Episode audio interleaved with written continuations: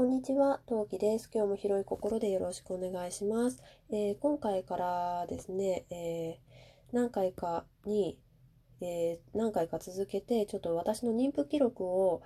え取っていきたいと思います。なので、なんだろう、育児、妊娠のことに関しての話題が NG な方は、え回避の方をお願いします。で、あとね、えっ、と、なんだろう、割と女性のその、なんだろう、女性のなな体のこととかあの自分の身に起きたことをあのあけすかにというかあのあまり包み隠さず結構大っぴらに話していくつもりなのでなんだろうちょちょっとそれにあの引いちゃう方もできれば回避の方をお願いします。でえっ、となんだろう本当に性的に受け付けないっていう人はまあ別に全然いいんだいいし、まあ、全然こう聞く聞かないは個人の自由だからいいんだけれどあのできれば男性に聞いてほしいなって思っててこの配信で。これなんでかっていうとあの男性って奥さん以外の女性に聞くと最近だとセクハラになっちゃったりするじゃないですか。でも例えばパートナーなり奥さんなりがその状況になった時に「ねそれ何?」とか「えどういう状態なの?」とかふうに聞くと奥さん内心奥さんねとかパートナー内心いや自分で調べろよって思うの。だから一回でも単語を聞いたことがあるとかなんか一例を知ってるだけでも状況ってだいぶね奥さんの心情的にも変わってくるものなのね。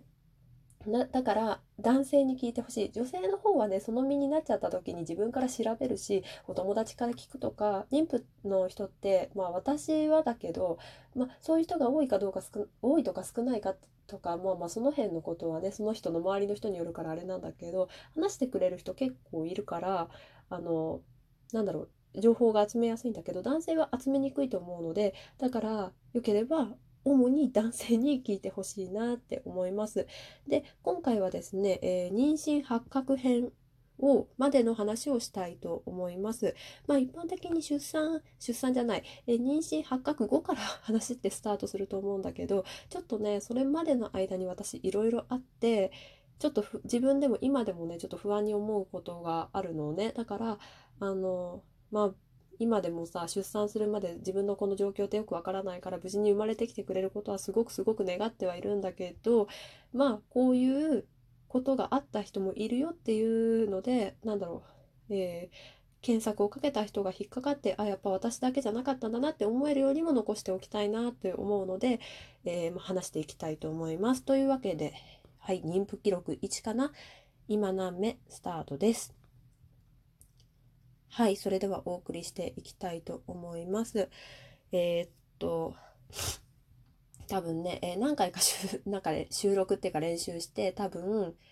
えー、妊娠発覚した時までの話しかできないと思うんで、何回か連続配信にな、連続はしないかな。ちょっと記録をつけていきたいと思います。産後とか、なんか自分の子が本当に大丈夫だったら、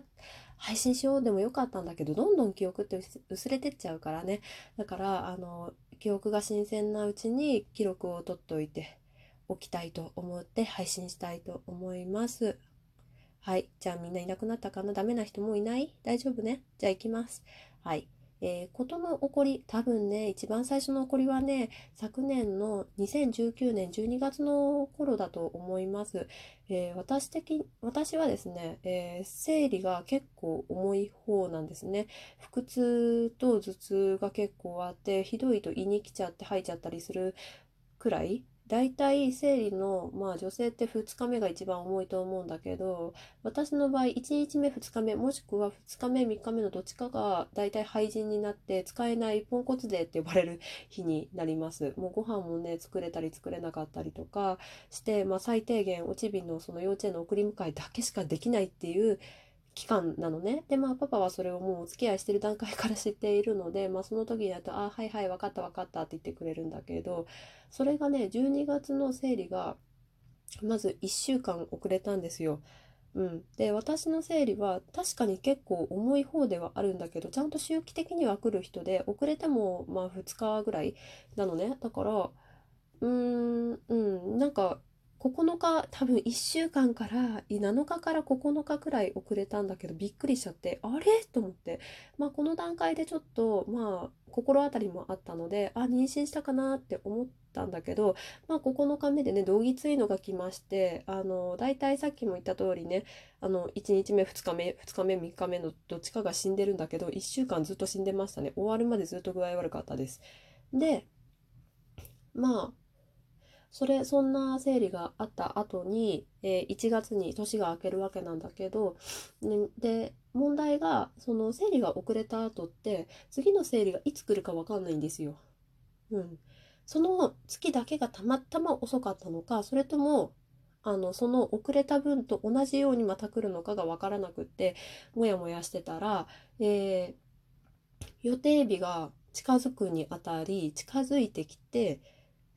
近づいてきたあたりで私ものすごい高熱を出したんですね。えー、マックス38度8分とか9度まではいかなかったんだけど、まあ、それぐらいの高熱が出たんですよ。でまああのお医者さんに行くんだけどまあなんだっけ症状がもうインフルエンザばっちりみたいな感じの症状でだるさとか体の節々が痛いとかあの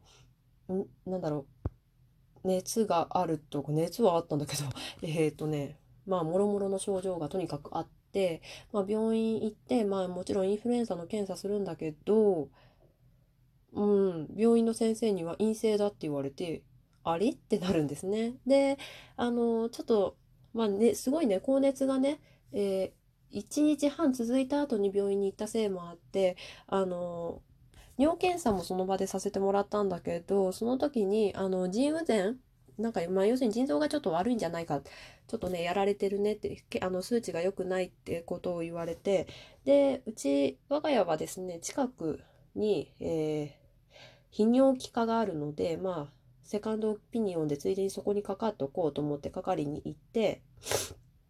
でまあまたここに来てねお薬出しとくねでまあその時は終わるんだけどまあ内科の先生にね、まあ自分で、その時も心当たりはまああったから、ね、妊娠して熱って出るって聞いたの。そうしたら、いや、妊娠して熱は出ないよ。一人目の時出なかったでしょって言われて、いや、もうそりゃ、うん、確かにと思って。まあ、チビの時は熱が出なかったから、まあそうだよねっやっぱ妊娠じゃ熱は出ないよねとは思ったんだけど一応その内科でさ1時間半待ったんだけど1時間半待ってる間とか泌尿器科でさあのぼーっとしてる間とかに一応になんだっけ妊娠初期妊娠